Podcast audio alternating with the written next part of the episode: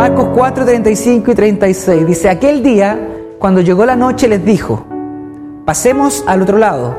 Y despidiendo a la multitud, le tomaron como estaba en la barca y había también con él otras barcas. El primer milagro donde vemos a Jesús obrando en la naturaleza en el Evangelio de Marcos es este. Jesús calma la tempestad, lleva por título la Reina Valera. Dice, pero se levantó una gran tempestad de viento y echaba las olas en la barca de tal manera que ya se negaba. ¿Dónde está Jesús y sus discípulos? Ya, ¿y esta barca dónde va? En el mar de Galilea, no lo olviden. Eh, el mar de Galilea tiene 20 kilómetros por 12 kilómetros. ¿Y qué pasó en ese, en ese, en ese trayecto? Y las olas aumentaron de tal manera que se anegaba el barco, la barca, es decir, el agua empezaba a entrar. Entonces, ¿qué pasó con los discípulos? Tenían miedo de morir. Jesús, ¿a ti no te importa aquí que nosotros estemos muriéndonos? ¿Y por qué le decían eso a Jesús? Porque ¿qué estaba haciendo Jesús?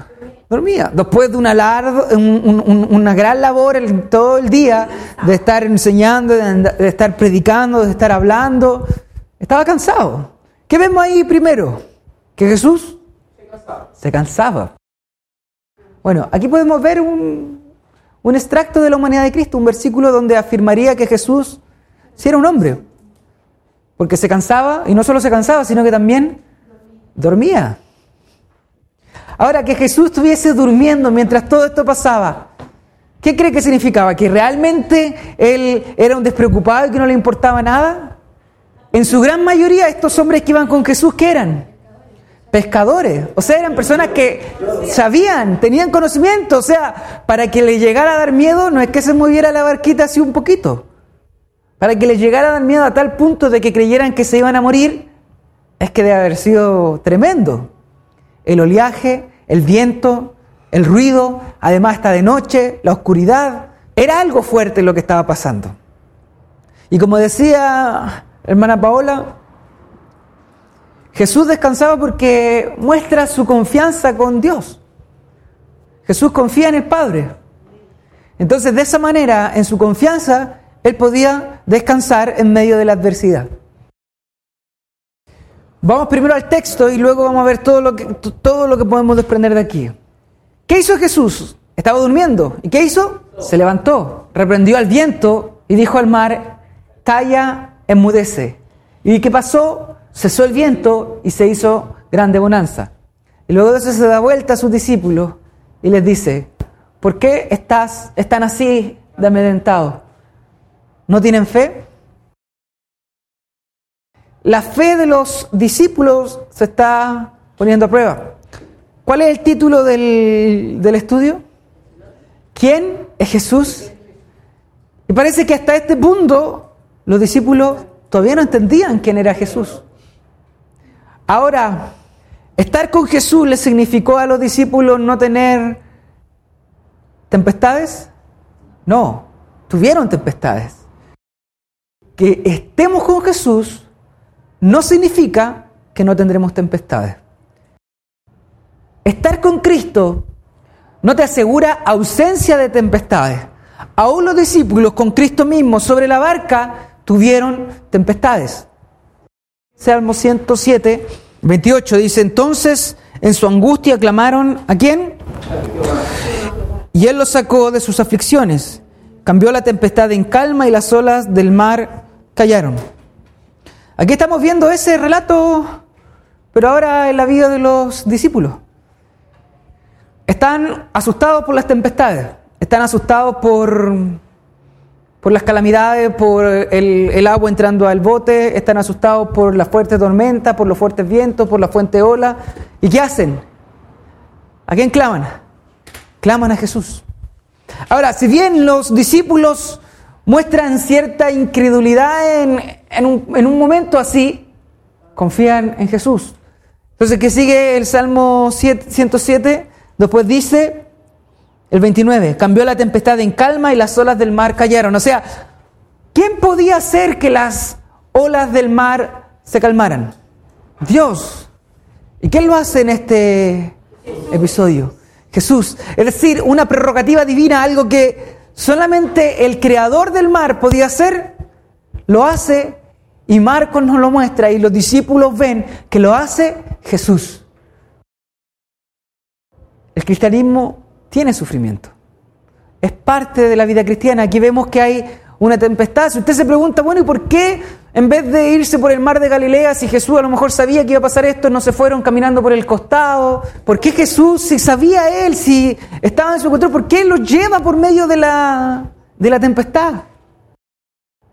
Porque hay propósito en medio. ¿Qué respondería usted? Imagínese usted está en la barca en ese mismo día asustado, el, mar para un lado, para el otro, el viento ruge.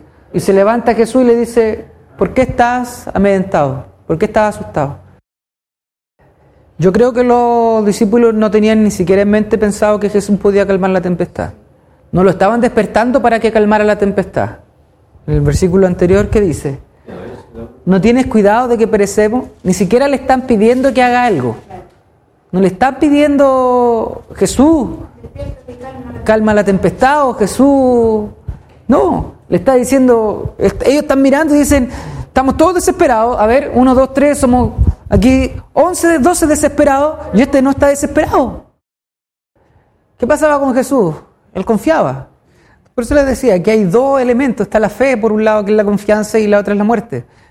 El problema que estaban teniendo aquí los discípulos, como lo veo yo, es que su falta de confianza en Dios.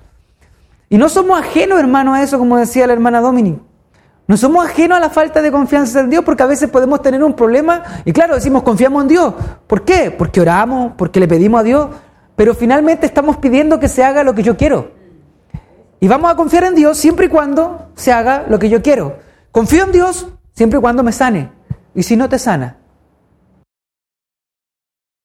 cuando ocurre un terremoto, por ponerlo algo que es más cercano a nosotros, no una tempestad en el mar es muy lejano quizás, pero un terremoto, ¿quién está al control de eso? La naturaleza y los vientos no se mandan solos. Es decir, no se manda, no está sobre Dios. No es que un terremoto se le escapó a Dios, no es que una marejada se le escapó a Dios. No, Dios está en control de todo. Dios está en control de todo. Y entonces eso lo sabía el Señor.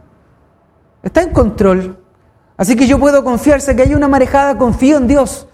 Ahora, los apóstoles, los discípulos no, no tenían tan claro eso, o quizás sí intelectualmente, pero no en su corazón, que también nos pasa. Quizás ahora nosotros todos dijimos, no, detrás de un terremoto está el Señor, y el Señor permite los terremotos, y el Señor los pero veamos si ahora parte un terremoto. A ver cuántos de aquí se quedan aquí y dicen, no, si el Señor tiene control, y cuántos van a salir corriendo asustados hay una confianza que debemos tener. Es por eso que Pablo dice, porque a los que aman a Dios todas las cosas le vienen bien, todas, hermano. La muerte de un hijo también, la muerte de un padre, el hambre, todas las cosas vienen a bien. Es esa confianza, esa es la confianza que tenía Pablo cuando pidió que le quitaran el aguijón tres veces y después cuando el Señor le dijo, bástate mi gracia, dijo, está bien, pues sigo así. Confío en ti, Señor. Sé que mi mente quizás quiere otra cosa, pero entre lo que yo quiero y lo que tú quieres, lo que tú quieres es mejor. Tú eres más sabio. Entonces temieron con gran temor y se decían el uno al otro, ¿quién es este que aún el viento y el mar le obedecen? Ahora ya tuvieron miedo no del oleaje, no de los vientos, sino de Jesús mismo. El título de todo este estudio que hemos llevado durante todos estos meses es ¿Quién es Jesús? Y aquí nos damos cuenta de que ni aún los discípulos cercanos a Él comprendían completamente. Por eso yo le decía, no creo que ellos hayan despertado a Jesús para que Jesús calmara el mal, el, mar. Ellos no tenían ese concepto en la mente. No lo tenían. ¿Por qué? De hecho, se sorprenden cuando pasen. No dicen, oh, amén, gracias Jesús, esto es lo que queríamos. No, se sorprenden y tienen temor, les da miedo. Dicen, ¿quién es este? ¿Quién es este que inclusive ya no solamente le obedecen los espíritus inmundos? Ya no solamente tiene autoridad sobre la enfermedad, sino que además tiene autoridad sobre el viento y el mar, sobre la naturaleza. Algo que solamente podía hacer quién? Dios. Toda esta historia también la podemos aplicar a la iglesia y cómo la iglesia naufraga sobre este mundo con grandes aflicciones, con grandes dificultades. algunas que nosotros no somos capaces de dimensionar, la persecución, el hambre, la muerte, la mentira, el engaño, la burla, la enfermedad, pero aún en medio de todo eso podemos confiar en el Señor, que quizás creamos que está durmiendo, quizás digamos, Señor, despiértate, despiértate, que quizás digamos, ¿acaso no te importa lo que me está pasando? Pero que al fin de cuentas, si hay algún lugar donde podemos estar seguros, es en la mano del Señor. Pablo en 2 de Corintios 4, 8, 9 para terminar dice, nos vemos atribulados en todo, pero no abatidos, perplejos, pero no desamparados, perseguidos, pero no abandonados, derribados, pero no destruidos. El cristiano puede y va a pasar por aflicción, pero así como Pablo declaraba en 2 de Corintios, podemos estar derribados, pero no destruidos, y nuestra confianza debe estar en nuestro Señor. 4, 8 y 9.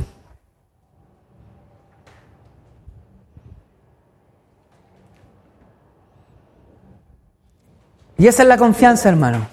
No solamente una cosa que yo diga, no, yo creo en ti, Jesús, y lo que hará en mí. Confío en ti, Señor. Son palabras bonitas, pero se viven.